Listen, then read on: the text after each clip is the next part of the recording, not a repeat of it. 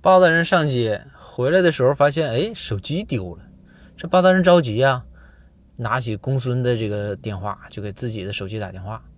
电话接通之后啊，包大人就说说，哎，不好意思，是您捡到我的手机了吧？只听电话对面非常硬气的说，什么捡的？我刚偷的。